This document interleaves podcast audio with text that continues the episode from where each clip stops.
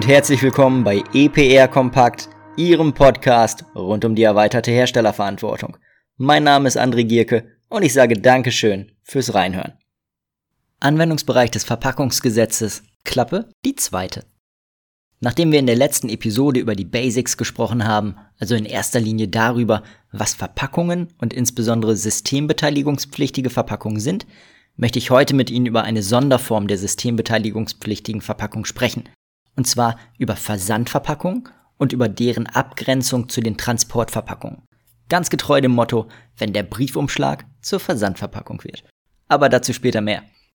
Wenn Sie ein Produkt oder eine Ware verpacken und diese an einen Endnutzer versenden, dann sind Sie in aller Regel der Hersteller einer Verpackung bzw. einer Versandverpackung.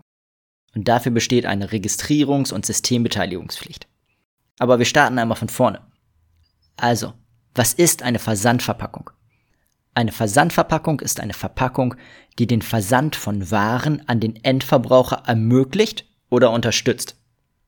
Was gehört aber alles zu einer Versandverpackung? Das gesamte Verpackungsmaterial, inklusive des Füllmaterials, welches im Rahmen der Übergabe bzw. Übersendung an den Endverbraucher in Verkehr gebracht wird und dort zur Entsorgung anfällt.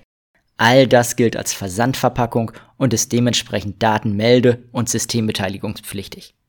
Schaut man sich ergänzend hierzu die Gesetzesbegründung an, dann ist dieser zu entnehmen, dass mit dem Begriff Versandverpackung in erster Linie, allerdings nicht ausschließlich, solche Verpackungen gemeint sind, die vom Versandhandel vertrieben werden.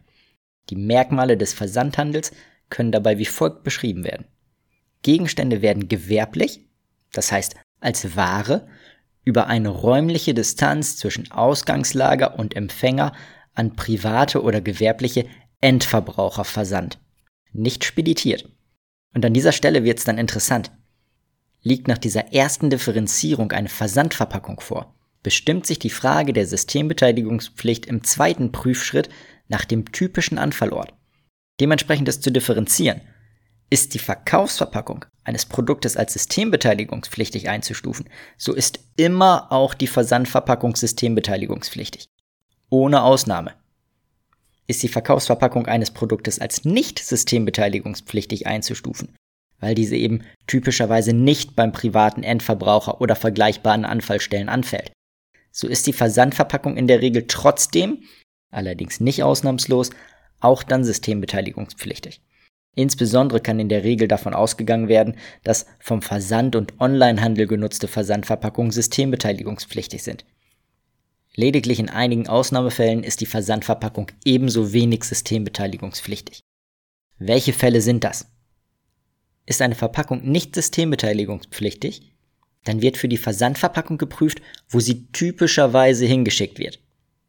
Ist die typische Anfallstelle der private Endverbraucher oder eine vergleichbare Anfallstelle, dann ist die Versandverpackung immer systembeteiligungspflichtig. Ein Beispiel hierfür könnte die Versandverpackung einer DVD sein.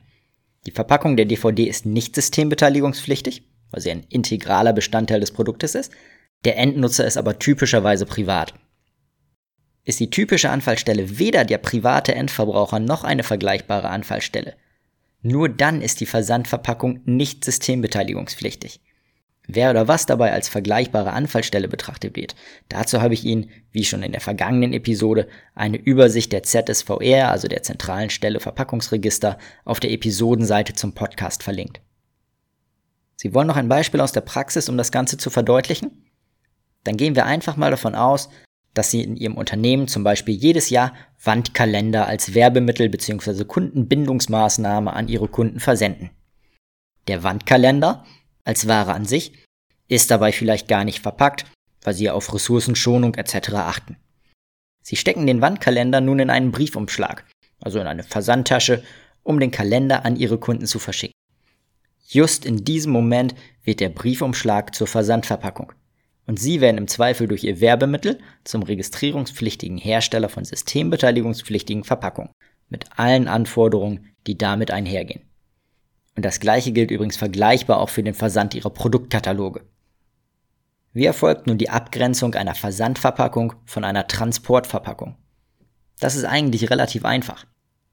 Transportverpackungen sind definiert als Erzeugnisse, die die Handhabung und den Transport von Waren in einer Weise erleichtern, dass deren direkte Berührung sowie Transportschäden vermieden werden und die typischerweise nicht zur Weitergabe an den Endverbraucher bestimmt sind.